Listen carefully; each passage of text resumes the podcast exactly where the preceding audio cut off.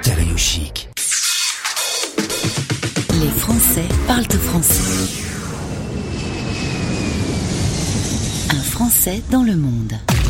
Allez, direction l'océan Indien. On fait un petit voyage de 10 000 km. Hein. C'est offert par la maison pour retrouver Jean-Luc, ex-parisien, qui a décidé de s'expatrier. Il va nous raconter un peu tout ça. Bonjour Jean-Luc.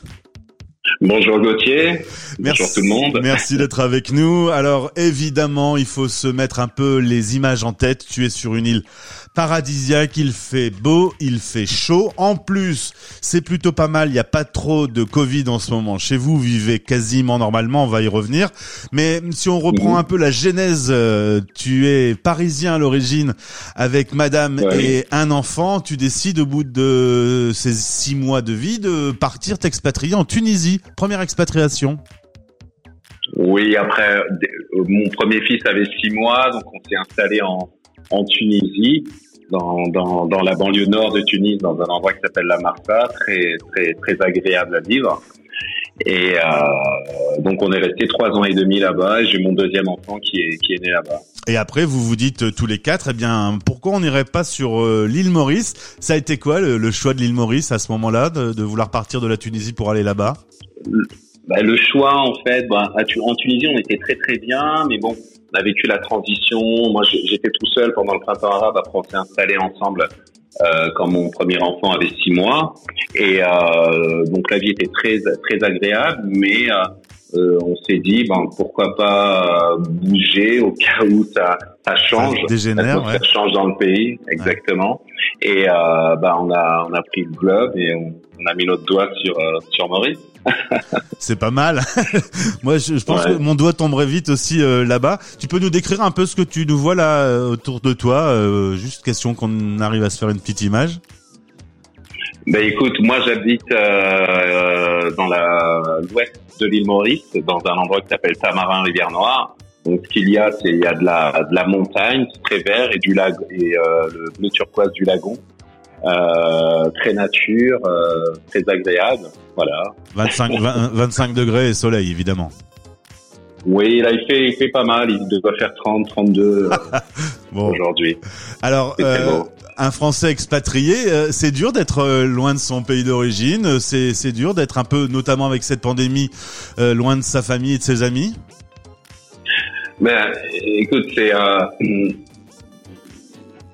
habituellement c'est pas vraiment dur, mais depuis on va dire 8-9 mois, bah, c'est euh, on peut voir, on peut pas voir la famille parce qu'on peut pas voyager. Euh, malheureusement, bon, on crée une nouvelle famille parce qu'on est beaucoup d'expats à Maurice. Les, les, les premiers expats à Maurice sont les Français et les Sud-Africains qui sont pas très loin et des gens qui viennent un peu partout. Donc, euh, on va dire le soleil. euh, 365 jours par an, la douceur des Mauriciens, le, le lagon bleu turquoise et la nature, euh, Aide à, aide euh, tenir. très bien. Et tu le disais, il y, a, y a une vraie communauté de- d'expatriés français qui, qui se réunissent. Il y a des événements, il y a des, des repas, des apéros, des concerts. Oui, bien sûr, bien sûr. Il y a euh, l'Institut français de Maurice, il y a des, des, des associations euh, de Tamarin, dans là où j'habite Tamarin Accueil, ou dans le Nord. Parce qu'en fait, à Maurice, les, les, les expats vivent essentiellement dans deux régions, le Nord et l'Ouest. Ouais. Et euh, oui, on se retrouve beaucoup avec aussi les Sud-Africains, les Mauriciens, avec euh, tout le monde. Mais après, c'est vrai qu'on se retrouve beaucoup entre nous. Et, et vous parlez euh, quelle langue? À Maurice, bah, c'est euh, on roule à gauche à Maurice. Ouais. On, la langue administrative est l'anglais. Euh, tout le monde parle français. Dans les écoles mauriciennes, c'est l'anglais, mais tout le monde parle français. Et surtout, tout le monde parle créole, le créole de mauricien. D'accord. Donc tu t'y es mis aussi au créole du coup? Euh, on va dire je comprends parce que c'est un ça, ça découle du, du français, mais mes enfants euh, euh, pratiquent bien, ils connaissent bien, ils savent parler créole. Moi, je connais quelques mots, quelques quelques trucs. Et côté culture, est-ce que Edith Piaf et Calogero te manquent ou tu t'es mis à la musique créole également? Ben bon, maintenant on est au XXIe siècle, donc on a accès à Internet. Donc, euh, je veux dire, on vit dans un monde globalisé où tout circule, aussi bien l'art euh, musical et, autres. Donc euh, non, bon, on s'est on, on, on s'est mis aussi au Sega, la musique traditionnelle euh, mauricienne. Et les, les Mauriciens sont très euh, musiciens, chanteurs, il y en a partout, très euh, musique. et, et ouvert à tout type de musique aussi. Donc c'est très agréable. Un mot un peu moins cool sur la pandémie. Vous avez connu un confinement euh, il y a quelques mois, c'était en mars dernier. Il y a eu 10 décès sur l'île Maurice. C'est quand même extrêmement peu et c'est un peu l'avantage des îles, c'est que s'il y a une vraie politique de confinement et ensuite de, protection des entrées et des sorties, euh, logiquement ça tourne moins. Tu me disais qu'aujourd'hui vous vivez une vie quasiment normale. Oui, en fait nous on a été confinés fin fin mars.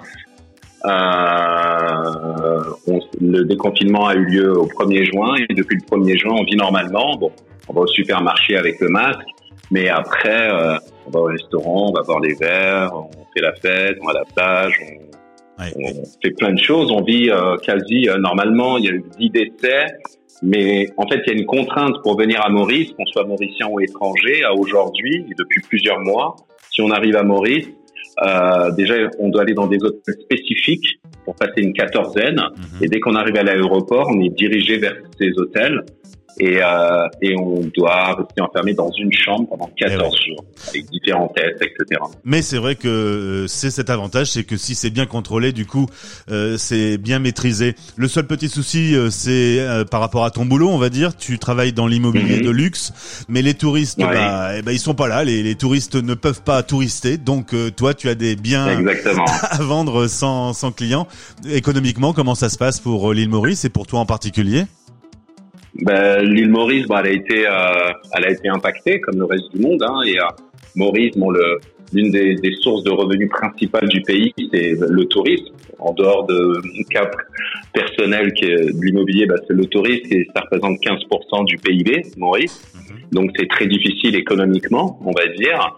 Et euh, après, bon, moi, euh, dans l'immobilier, ben, on a été impacté. on, on, arrive à travailler quand même. Il y a quelques euh, clients qui bravent la, la quatorzaine qui viennent. Et, euh, et, donc voilà. mais, mais, on fait de l'immobilier. Oui. J'ai une petite proposition. Tu nous trouves une jolie petite maison avec une jolie vue, avec une piscine. Je viens mettre mes studios là-bas. Euh, je paierai un peu plus tard, hein, parce que pour l'instant. Euh, et puis, et puis on, on mange, on mange des acras ensemble et on boit un petit coup ensemble. Ça te va? Bah avec avec grand plaisir. Je te reçois, je te trouve à la maison. Euh, je l'ai déjà en tête. en plus, tu es à la maison.